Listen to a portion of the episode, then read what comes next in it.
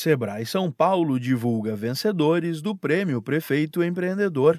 O concurso reconhece gestores públicos que incentivam a cultura empreendedora em seus municípios, promovendo o desenvolvimento econômico e social. A cerimônia de premiação ocorreu ontem, em São Paulo.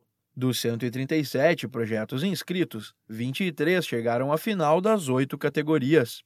Além dos vencedores, Todos os gestores que apresentaram projetos consistentes contemplando políticas públicas de apoio ao empreendedorismo receberam o selo Prefeito Empreendedor. É uma forma de incentivar que mais iniciativas sejam criadas em todo o Brasil. Gerente de políticas públicas do Sebrae São Paulo, Glaucio Franca comenta a importância de destacar projetos de incentivo à cultura empreendedora. Esse prêmio é um reconhecimento aos prefeitos que implementaram projetos com resultados comprovados de incentivo e fortalecimento aos pequenos negócios do município. É importante lembrar que os pequenos negócios são propulsores da economia e do desenvolvimento nos municípios. Muitas vezes eles representam 99% das empresas que estão instaladas no município. Né? Além de reconhecer os administradores públicos municipais que promovem o desenvolvimento econômico e social nos municípios, isso serve como exemplo para outros municípios replicarem as práticas de sucesso que foram identificadas pelo prêmio.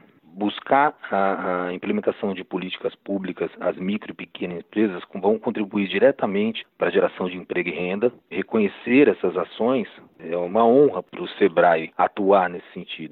Na categoria Políticas Públicas para o Desenvolvimento dos Pequenos Negócios, a cidade de Porto Ferreira, do prefeito Rômulo Ripa, foi a grande campeã com o projeto Desenvolve Porto Ferreira. O destaque da iniciativa foi a amplitude do projeto, envolvendo todos os segmentos da cidade, além do foco nas micro e pequenas empresas. O Prêmio Sebrae Prefeito Empreendedor Mário Covas faz parte da premiação nacional, que está em sua décima edição. Os vencedores da etapa estadual concorrerão com os projetos selecionados de todo o país para a premiação nacional, que ocorre no dia 5 de junho em Brasília. Realizada a cada dois anos, a premiação é concedida aos prefeitos de todo o Brasil e aos administradores regionais do Distrito Federal e de Fernando de Noronha. Da Padrinho Conteúdo para a agência Sebrae de Notícias, Pedro Pereira.